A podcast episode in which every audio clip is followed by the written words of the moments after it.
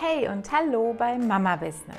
Ich bin Nadine und heute gibt es wieder kurz und knackig einen neuen Blogbeitrag aufs Ohr. Knappe 10 Minuten sind doch eine gute Länge, um dir den Weg zum Kindergarten, die lästige Hausarbeit oder einfach nur eine langweilige Autofahrt ein wenig zu versüßen. Meinst du nicht?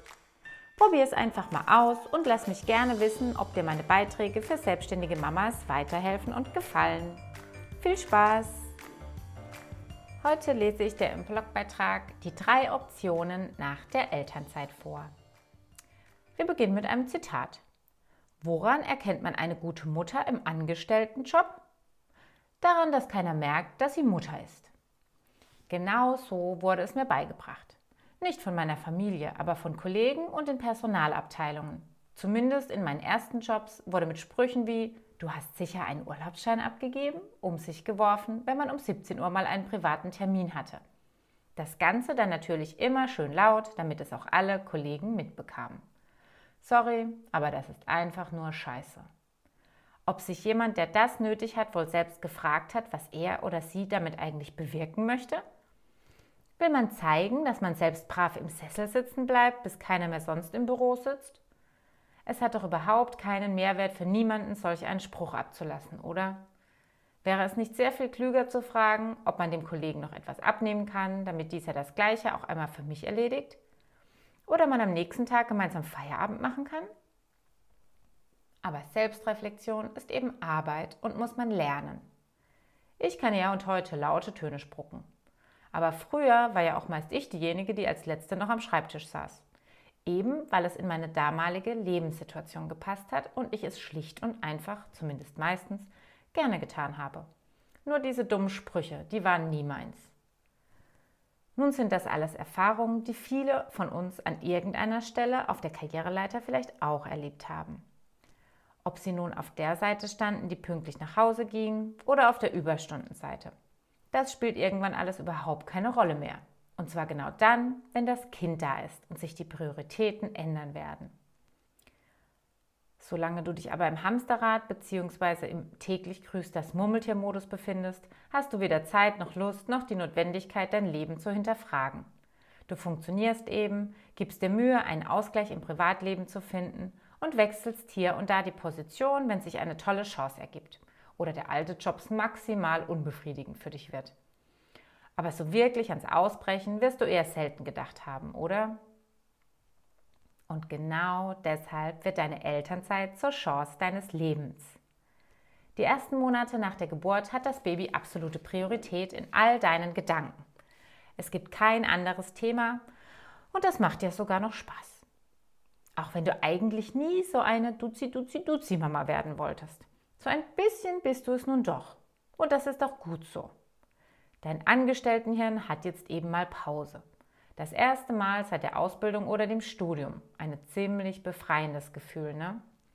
Und trotzdem wird dir irgendwann etwas fehlen. Bestätigung, Wertschätzung oder einfach die Kollegen. Bei der einen Mama kommt dieses Gefühl früher, bei der anderen etwas später.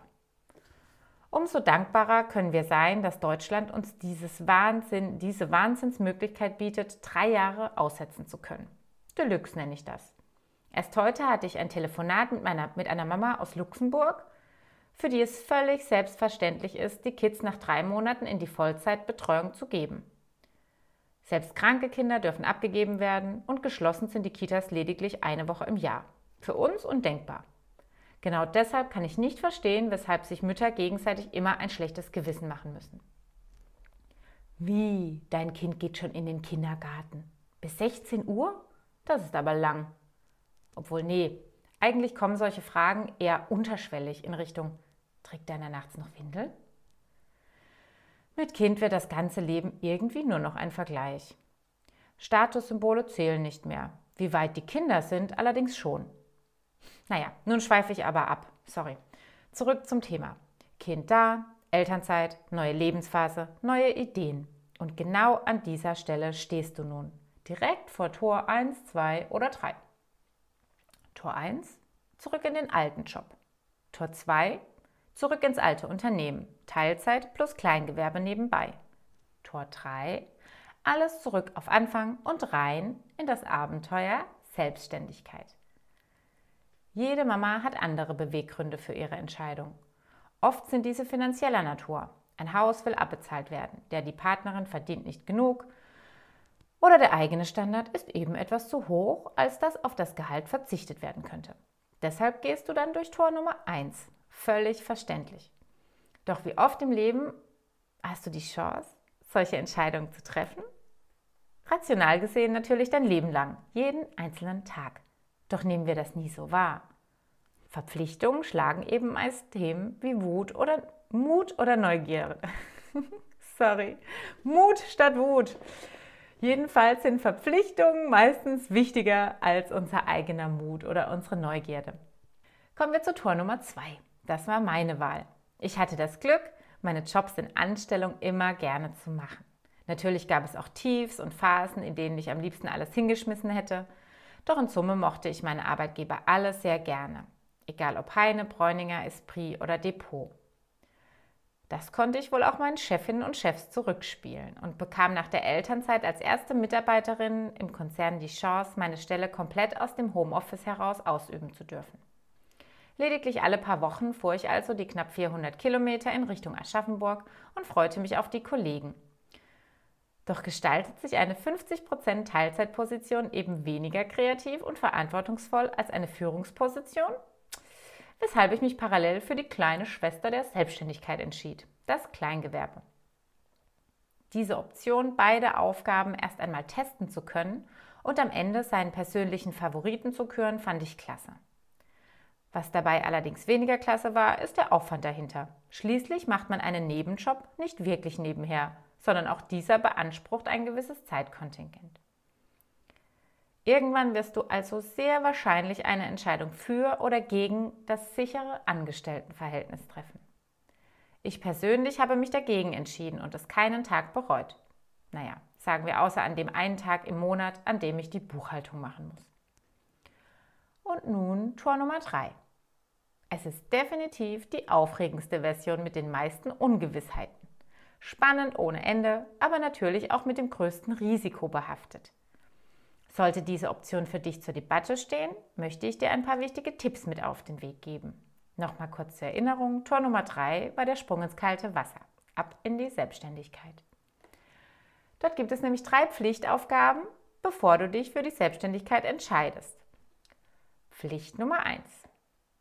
Kenne deine Ausgaben.